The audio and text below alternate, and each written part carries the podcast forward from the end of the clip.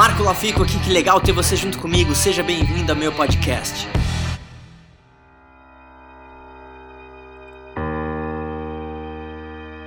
Então, essa, semana foi curioso, porque assim, eu, eu tive uma reunião com a editor do meu livro, aliás, mais uma tiragem está chegando, e, e, foi muito engraçado, porque assim, sabendo que eu estou desenvolvendo essa agência, o editor falou assim, ah, vamos bater um papo e tal, porque eu tenho vários clientes e acho que a gente poderia fazer alguma coisa junto e tal, porque nessa editora eles também colocavam um serviço para a pessoa criar um site para vender aquele livro, né? E aí a gente começou a fazer o Skype e ele começou a me falar do negócio, como funcionava a editora e tudo mais, né? Em termos de colocar esses serviços adicionais para os clientes. E aí ele me falou um negócio muito curioso que é isso que eu queria compartilhar hoje. Ele falou assim: Ah, eu tenho um cliente que é um professor de espanhol. E aí, agora que ele tá com 50 e poucos anos, ele quer mandar prensar tipo 5 mil livros e quer vender e queria uma estratégia. E aí o primeiro pensamento que vem na minha cabeça é como a maioria das pessoas acha que venda é simplesmente você pegar, criar algo que você acha que as pessoas querem e tentar enfiar isso nas pessoas de alguma forma. Não quer dizer que você não possa vender ou que não possa funcionar. Só que foi muito legal porque assim, com esse dono a gente ficou batendo um papo de duas horas e eu passei um pouco da minha visão para ele, quer dizer, eu acho que a chave de qualquer venda é você agregar valor antes de vender. E a maioria das pessoas não entende isso. Ela pensa assim, ah tá, eu vou criar um produto que eu acho que pode ser legal e, e vou chegar e vou enfiar a goela abaixo nas pessoas. Na verdade não é assim.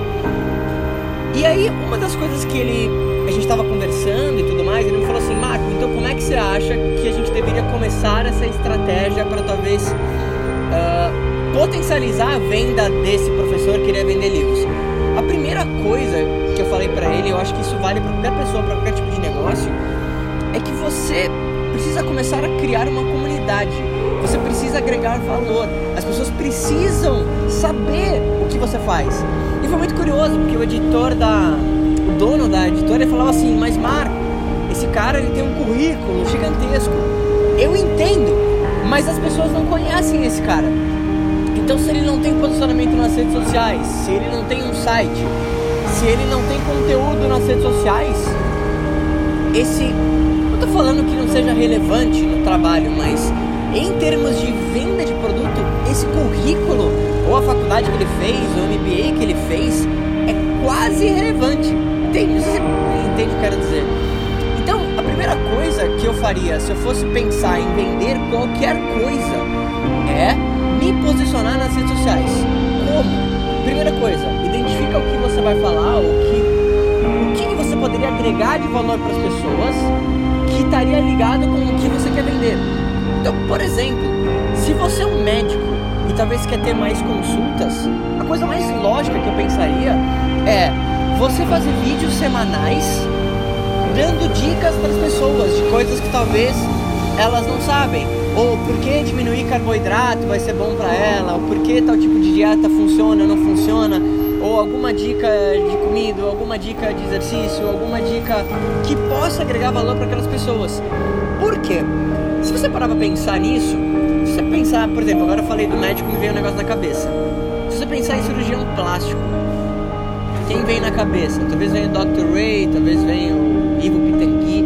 Só que talvez esses caras eles não são os melhores cirurgião, cirurgiões plásticos, mas eles são os mais conhecidos não tô falando que eles não sejam bons, eu não sei, nunca operei, não tenho conhecimento nessa área.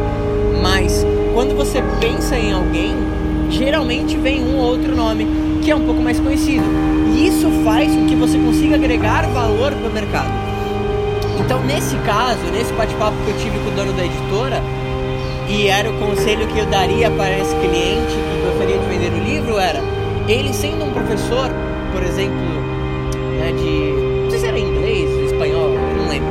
Mas se ele ser um, um professor de espanhol, ele poderia, por exemplo, começar a fazer vídeos semanais dando dicas de espanhol, dicas simples. E naturalmente o que acontece? O mercado é o julgador, vamos dizer assim, é o juiz se o material é bom ou não. E isso é o incrível. Então se você começar a colocar conteúdo e o mercado olhar aquilo e achar bom, ótimo, as pessoas vão te seguir. Se você achar aquilo do caralho, colocar esse material e o mercado em geral achar uma bosta, vai ser uma bosta. Não vai produzir efeito nenhum. Só que o bacana é, você já é expert em alguma área que você atue, provavelmente esse conteúdo vai, vai ser legal, ele vai, vai ter uma audiência. Marco, mas eu não sou bom em vídeo, né? Que muita gente me, me fala isso. Você não precisa fazer vídeo, você pode fazer, por exemplo, um artigo, você pode colocar imagem, você pode colocar áudio, podcast, não sei, mas cria algum tipo de conteúdo, tá?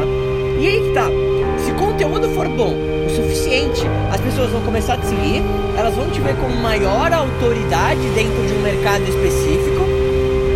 E aí, se você quiser vender qualquer coisa, entre aspas, né, que seja relevante para o teu mercado, o seu mercado ele já quer consumir aquilo que você tem. Porque você agregou tanto conteúdo, você mostrou já que você é um especialista naquilo, que é muito mais fácil. Ao invés de você chegar do nada com um material e assim, olha, comprem isso aqui agora. Então a grande chave é você criar esse engajamento e você pensar em você mesmo como uma empresa de mídia. Recentemente foi muito legal porque eu vi um post da Red Bull e a Red Bull de novo é a empresa que vende energético, mas em termos de comunicação para o público dela, ela fala talvez de tudo menos do energético. Então, ela promove eventos, então tem o Red Bull Skate, tem o Red Bull não sei o que. Então a marca ela começa estrategicamente se associar com eventos. A Red Bull, por exemplo, se entrar no feed de notícia dela no Facebook, ela tá colocando um vídeo motivacional, ela tá colocando conteúdos extremamente relevantes para aquela audiência, que não é necessariamente só vender o produto. É isso que a maioria das pessoas não entende. E quando você começa a pensar nesse tipo de segmentação, pensar em você como uma marca, onde você precisa agregar conteúdo antes de venda, eu acho que essa é o caminho principal para que qualquer pessoa que queira começar a trabalhar nas redes sociais comece a atuar. Na minha opinião, é, eu acho que é isso que a pessoa devia pensar. Assim. E aí, o que, que você mais gostou desse podcast? Se você adorou, deixa 5 estrelas e se conecta comigo nas redes sociais em arroba Marco Lafico e se inscreve lá no canal do YouTube em youtube.com barra Marco Lafico. A gente se vê em breve.